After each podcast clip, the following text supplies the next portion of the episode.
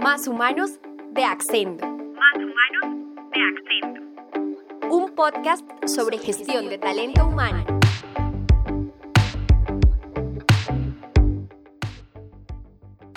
Bienvenidos a esta nueva entrega del podcast Más Humanos de Accendo.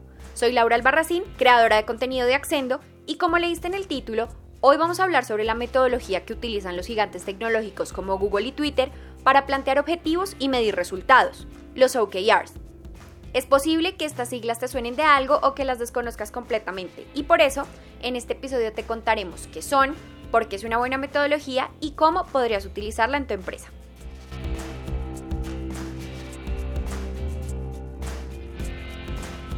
Empecemos por el origen de los Objective Key Results u objetivos y resultados clave en español, que se remonta a 1954 con la publicación del libro Management by Objectives del reconocido profesor norteamericano Peter Drucker. Andy Grove, cofundador de Intel, se inspiraría en la teoría propuesta por Drucker para crear el modelo de los OKRs mientras era CEO de esta reconocida compañía, convirtiéndolo en el modelo que siguen usando las empresas hoy en día. En 1974, John Doerr se unió a Intel. Este ingeniero electrónico se convirtió con el tiempo en uno de los mejores vendedores en la compañía. Durante su permanencia allí, se familiarizó con el modelo de OKRs desarrollado por Grove. A mediados de los 80, Doerr se unió a Kleiner Perkins Cofield Byers, uno de los primeros inversores importantes en Google, y se convirtió así en uno de los responsables del crecimiento del gigante de Silicon Valley, cuando aún no lo era. Doerr sería la ficha clave para que Google empezara a usar OKRs. Los fundadores de la empresa, Larry Page y Sergey Brin, conocieron la metodología y la experiencia de Intel con ella, así que decidieron adoptarla y hoy, dos décadas después, siguen usándola, lo que demuestra su éxito y la vigencia de sus beneficios, de los cuales te hablaremos más adelante. La buena experiencia de Google con la metodología de los OKRs ha dado la vuelta al mundo despertando el interés de muchas empresas que quisieran incorporar esta forma de medir y de alinear sus objetivos, pero aún no saben cómo o no están muy seguros si es la forma de trabajo más adecuada para sus procesos o para su cultura. Así que para ayudarte a despejar tus dudas y darte la información sobre si los OKRs son o no para tu equipo, te contaremos en detalle en qué consisten, cuáles son sus definiciones y también compartiremos los consejos y recomendaciones de personas que ya los han implementado para que tú puedas saber cómo orientar el proceso y evites errores comunes. Para esto, escucharemos la definición de Antonio Robles, director de consultoría en ARG Human Resources Advisor, sobre este método de trabajo.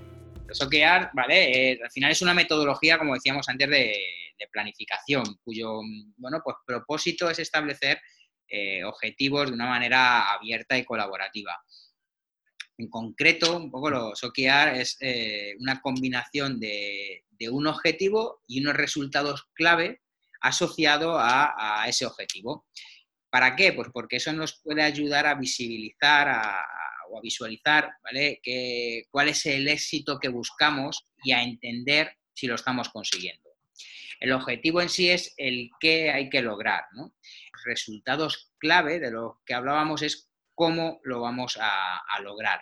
El objetivo es algo concreto que llama, llama a la acción y que resulta ambicioso y sobre todo inspirador.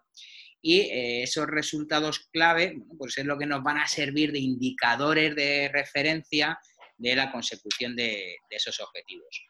El sistema se basa un poco en definir unos, objetivos entre 3 y 5 por cada ciclo, cada ciclo dura un trimestre más o menos, bueno, se crean unos objetivos por esos trimestres, unos resultados clave que nos permitirán medir si estamos alcanzando los objetivos y unas tareas que serán aquellas actividades mediante las cuales eh, completaremos cada uno de los resultados clave. Para saber si un objetivo lo hemos cumplido, tendremos que ver si los resultados clave que nosotros habíamos definido para ese objetivo están cumplidos en un porcentaje amplio. Una vez definidos, puede que te estés preguntando qué se consigue con ellos. La respuesta sería alinear el trabajo de toda la organización y marcar un único rumbo para todos sus miembros. Según Doer, los OKRs nos dan cuatro superpoderes o beneficios. El primero, foco y compromiso con las prioridades. El segundo, alineación y conexión para el trabajo en equipo. El tercero, seguimiento de las responsabilidades. Y el cuarto, entrenamiento para conseguir lo imposible. Además, estar enfocados en los resultados puede representar mayores ingresos. Por ejemplo, bajo el liderazgo de Growth, Intel aumentó los ingresos de 1.9 millones de dólares a 26 mil millones de dólares.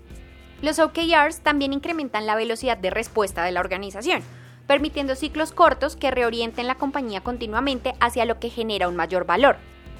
Antonio nos comenta qué otros beneficios ha encontrado en su experiencia en el campo de la gestión del talento humano.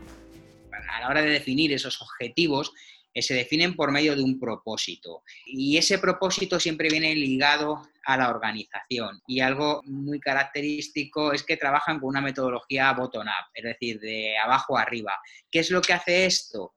Hace que la gente esté mucho más enganchada a la estrategia de la organización y que además el trabajo de cada una de las personas, los objetivos que se plantea cada una de, las personas, ¿vale?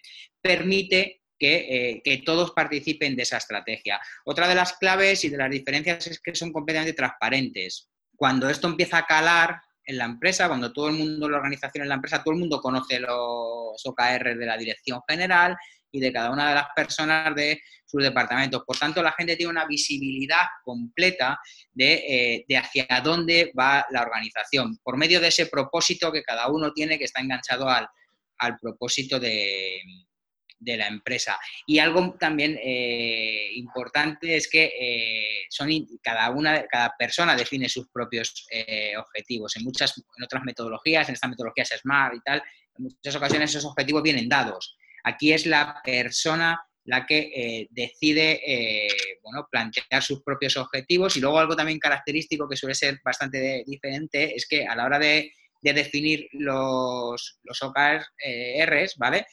se busca que sean muy ambiciosos. Si al finalizar el trimestre la persona ha conseguido el 100%, ¿vale? De lo que se había planteado, posiblemente estén mal definidos.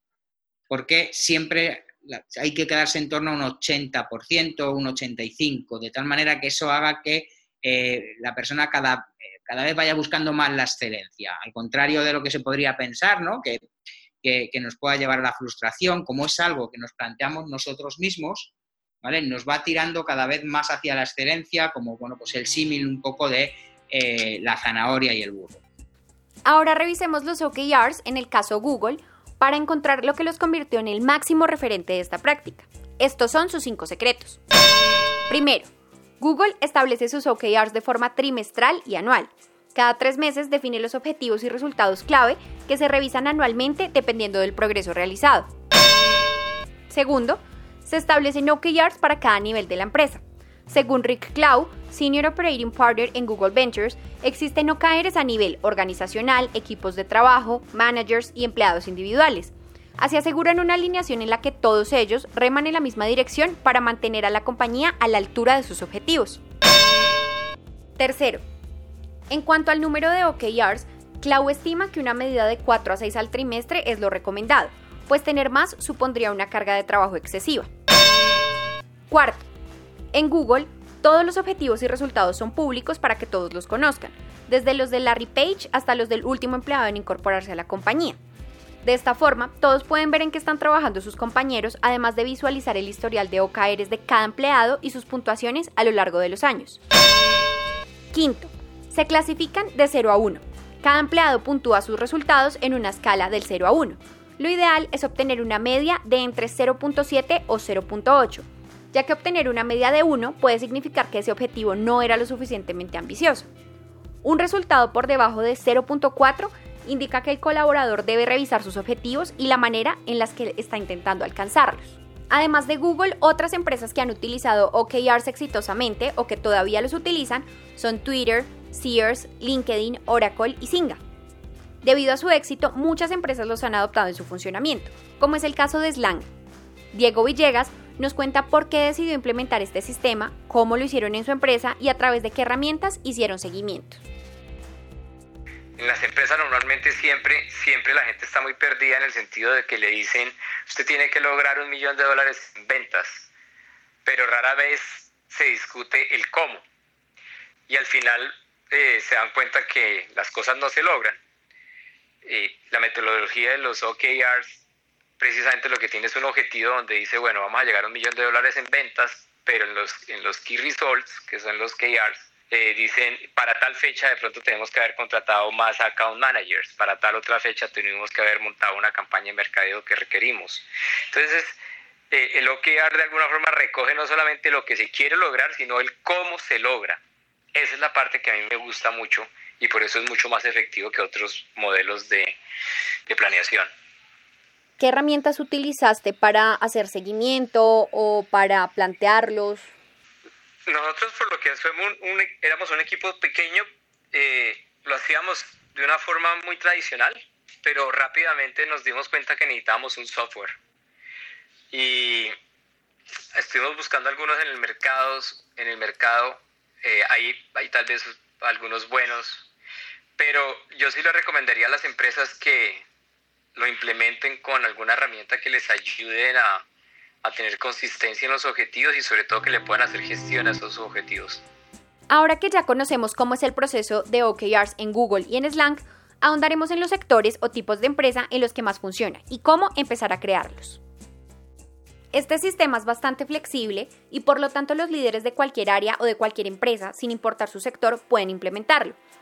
Sin embargo, puede ofrecer mejores resultados en áreas en las que se trabaja con cifras, como en el caso del área de ventas en el que las métricas determinan más fácilmente si un objetivo se está cumpliendo o no se está cumpliendo.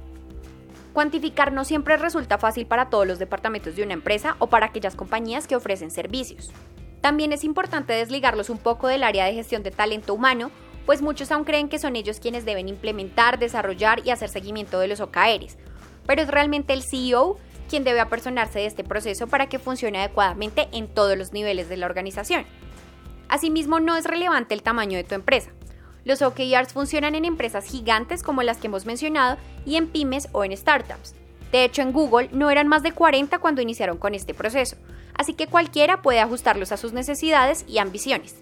Escuchemos a Diego mientras nos cuenta cuál fue su rol como CEO en la implementación de estos OKRs en su empresa Slang. Sobre todo con el norte estratégico de la compañía. Nosotros manejamos ahí unos OKRs de largo plazo y otros de corto plazo.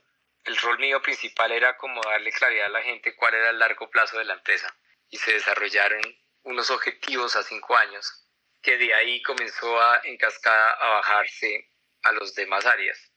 El otro rol estratégico importante es, es movilizar la empresa alrededor del tema, concientizarlos y explicarles la metodología. Digamos, ya después de estar comenzando, pues ya viene un tema de seguimiento que es bien importante también. ¿Cada cuánto hacían ustedes seguimiento a los OKRs como de corto plazo? Dependiendo del área, pero hay unos que tienen, digamos, a nivel de la compañía, lo hacíamos una vez al mes, a nivel de las áreas una vez por semana, eh, pero creo que al final eso depende de cada negocio. Si en este punto te ha llamado la atención este sistema y te preguntas cómo puedo implementarlo en mi empresa, esto es lo que debes hacer. A grandes rasgos son seis pasos. 1. Plantear el objetivo anual, que debe ser el más ambicioso teniendo en cuenta la misión y visión de tu empresa. 2. Establece tus objetivos a corto plazo, que puede ser de forma mensual o trimestral, siempre en un tono inspirador. 3. Define los resultados clave para todos los objetivos que redactaste. Pueden ser uno anual y de 3 a 5 para el corto plazo. 4. Acuerda con tu equipo las acciones que los llevarán a cumplir sus resultados y alcanzar esos objetivos. 5. Haz seguimiento a los resultados de forma semanal o en sprints de dos semanas para hacer los ajustes a tiempo. 6. Publica o deja a la vista los OKRs para que todos los tengan presentes y el proceso sea transparente. Según Henrik Jan van der Poel, CEO de Perdue, antes de la implementación primero debes formularte dos preguntas. ¿Hacia dónde tienes que ir y cómo vas a saber que ya has llegado? La primera pregunta la podrás contestar marcando los objetivos, y la segunda alcanzando los resultados clave. Los resultados de estos objetivos deben ser ambiciosos para la empresa y aspiracionales para tus empleados. Además, como te dijimos en los pasos, deben estar aprobados por toda la organización. Ya contestadas estas preguntas en reuniones como una jornada grupal, obtendrás insights que te servirán para replantear tus key results para el siguiente mes o dejarlos como está, suponiendo que tu objetivo anual sigue estando vigente. No hay nada de malo en cambiar tu objetivo durante el año si realmente este no tiene sentido. El OKR anual hace las veces de una gran sombrilla que permite a los empleados hacerse una idea de cómo deben trabajar durante el año. No es un OKR estático, sino que está sujeto a modificaciones a medida que va transcurriendo el año, a diferencia de los trimestrales, que no admiten modificaciones. En conclusión, los OKRs son un método de trabajo que impulsa la alineación organizativa a través de la consecución de objetivos comunes, por lo que se han convertido en un sistema fundamental para que todos los miembros de la empresa se dirijan hacia una misma dirección. Así cerramos el capítulo de hoy, pero antes de despedirnos, los invitamos a que nos cuenten en nuestras redes sociales qué metodología utilizan para medir los resultados en sus empresas. Pueden encontrarnos como arroba accendo piso HR en Instagram, Accendo en Facebook y en LinkedIn. Así podremos conocer nuevas formas de plantear objetivos, hacer seguimientos de estos y estar en constante mejora. Recuerda compartir este podcast para que esta comunidad de más humanos que estamos creando en Accendo siga creciendo. Un placer acompañarlos, soy Laura Albarracín y te espero en el próximo episodio.